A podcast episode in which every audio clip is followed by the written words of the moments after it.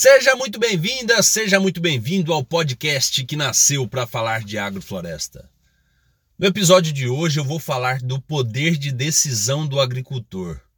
É, a gente fala de agrofloresta e por que, que isso não está sendo disseminado? Então, vamos para a vinheta e logo na sequência eu já começo a discorrer sobre o assunto.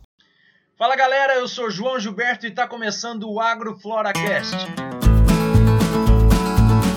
AgroFloraCast é um podcast para falar de agrofloresta da placenta ao clímax, ou seja, tratar de aspectos técnicos e diretos, mas também dos indiretos, filosóficos e sociais que abarcam esse universo agroflorestal.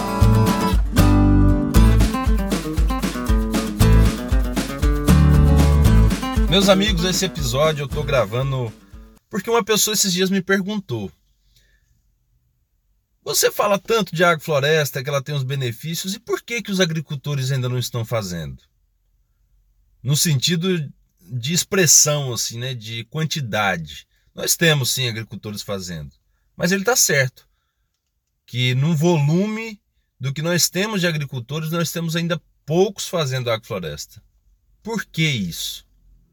Sendo que a agrofloresta tem tecnologias, vamos dizer assim, que faz com que o agricultor consiga produzir mais e melhor.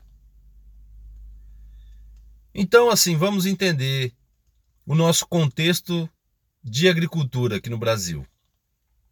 Depois da chamada Revolução Verde, as coisas mudaram por aqui. A Revolução Verde trouxe um pacote tecnológico para ser vendido aos agricultores como uma solução para a produção. E esse pacote tecnológico é quase que uma prisão. Porque vamos entender o que é esse pacote tecnológico. É uma venda normalmente de sementes modificadas geneticamente. E essas sementes, elas já foram modificadas justamente para atender alguns pré-requisitos de adubação, adubação química, vamos dizer assim, ela, ela suporta determinada adubação química para que ela então consiga produzir muito. Porém, tem um preço isso. Para que ela consiga produzir muito e, e, aceitar aquela adubação química, ela se torna muito frágil. Então, ela fica susceptível ao ataque de pragas e doenças, como é lidado assim esse termo na, na agricultura convencional. Né? As pragas são os insetos, né? que vão ali aparecer para tentar fazer o equilíbrio naquela área, porque são plantas desequilibradas nutricionalmente. O solo é tratado como um substrato simplesmente. Não observa-se tanto a vida do solo. Digo tanto porque nós já avançamos um pouquinho quando se começou a falar de plantio direto, né? Plantio na palhada. Mas ainda temos um bocado para avançar. Então esse pacote tecnológico é vendido como uma esperança. Uma esperança de conseguir produzir mais, porque aumentando sua produção, aumenta também a sua renda. Porém, uma das coisas que não é contabilizada é o impacto que isso gera no ambiente. E o ambiente é onde nós vivemos. É de onde nós tiramos os nossos recursos para sobreviver. Então, se a gente esgota esses recursos, logo a gente não tem de onde mais tirar. E é uma pena dizer que isso está acontecendo no Brasil.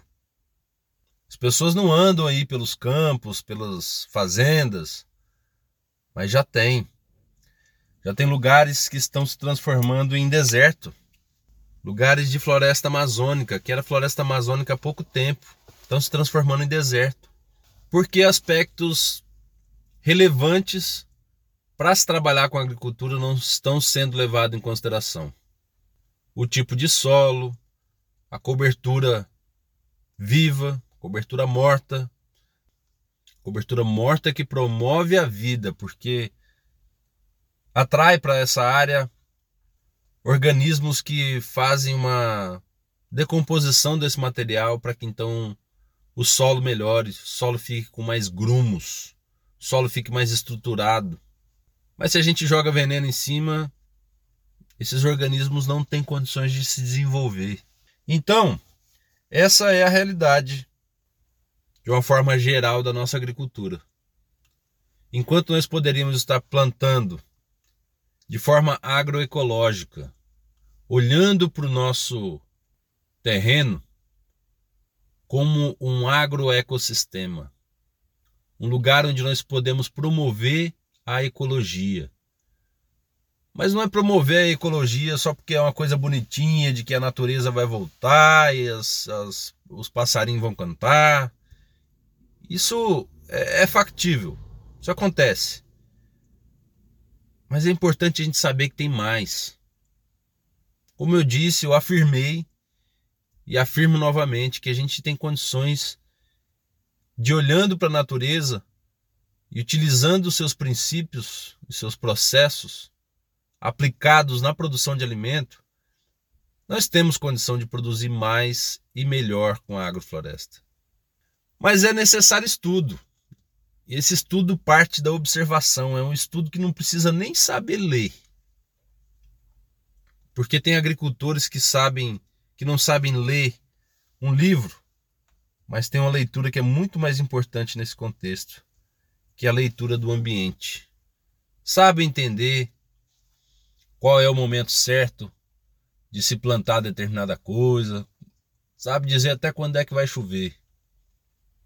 Isso está se perdendo, essas tradições estão se perdendo. Porque a mídia vende esse pacote tecnológico, essa agricultura extremamente mecanizada, que praticamente tira o homem e tira sua função de agricultor e passa essa função para uma máquina. Porque o agricultor ele precisa conhecer da natureza para que ele saiba o momento certo de agir. E a agroecologia, a agrofloresta, não tem uma patente, não tem um dono alguém que vai estar tá ganhando rios de dinheiro por trás da disseminação dessas práticas. Na agricultura convencional tem. Esse pessoal do pacote tecnológico tem nome e sobrenome. É uma coisa muito pesada, é um lobby muito grande. Ao ponto de que as empresas que produzem agrotóxicos, que causam danos irreversíveis para muitas pessoas, são as mesmas que produzem medicamentos para, entre aspas, salvar as pessoas. Veja só que plano esse. Então, quando a gente olha para a agroecologia e não vê tanta pesquisa desenvolvida comparada aos plantios de soja, aos plantios de milho convencional, é porque não tem um incentivo. O incentivo ainda é muito pequeno perante a esse universo da agricultura convencional. Então os agricultores eles têm que buscar, têm que buscar conhecer. E nós, do lado de cá, vamos dizer assim, que estamos ensinando, a gente também está dando um jeito de explicar para os agricultores, de trazer esse conhecimento para os agricultores. Não só para os agricultores, mas quem está querendo fazer agricultura, que nunca foi agricultor. Tem muita gente na cidade que está ouvindo esse podcast que está querendo ir para o campo enjoou da cidade. Eu tá vendo que a vida é diferente de, do que viver dentro de um apartamento. Quer ser o protagonista da produção do seu próprio alimento. Quer contribuir com a produção de alimento para outras pessoas, um alimento mais vivo, um alimento mais rico biologicamente. Isso é importantíssimo. A gente frisar que os alimentos que são produzidos em agrofloresta, quando eu digo essa parte do melhor, é por conta disso, são alimentos mais íntegros. Não teve adubação química, não teve agrotóxico. Isso já é um ponto. Mas o solo foi trabalhado de tal forma que ele melhora com o tempo. E um solo sadio tem uma planta sadia. Uma planta sadia que vai ser alimento para pessoas, faz com que essas pessoas sejam sadias. Então, dessa forma, nós vamos ter uma sociedade sadia. E nós estamos precisando muito disso. Então, o poder de decisão do agricultor é completo. É ele que pode decidir. Mas a gente tem que entender também que não é de uma hora para outra que isso acontece. Tem muitos lugares que trabalham com agricultura convencional querendo fazer uma transição agroecológica. Por que, que a gente usa esse termo transição? Justamente porque precisa de um tempo para as coisas irem mudando. Não dá para fazer de uma hora para outra, porque na maioria das vezes não tem perna suficiente para para mudar de uma hora para outra. Agora, que é possível mudar, é possível. O que precisa é um primeiro passo. E assim que os agricultores entendem esses mecanismos e começam a ver os resultados, é um caminho sem volta, porque ele se sente protagonista do seu ambiente. E assim todos nós podemos ser os protagonistas do, do ambiente, mas lembrando que quem dirige esse espetáculo é uma força maior, é esse macroorganismo, é uma força superior, que é a própria natureza, de onde nós aprendemos como agir. Então os agricultores têm esse potencial de fazer de uma forma melhor nas suas propriedades, mas é preciso buscar. Eu espero que esse podcast consiga chegar no agricultor que está querendo e que vai começar a procurar a partir de agora e fazer realmente uma transformação. Então, como eu disse que a agrofloresta não tem lobby, não tem dono, agrofloresta é de todos nós. Então é sua também, meu amigo. Então contribua para esse trabalho de disseminação da agrofloresta e compartilhe esse podcast com o maior número de pessoas que você puder.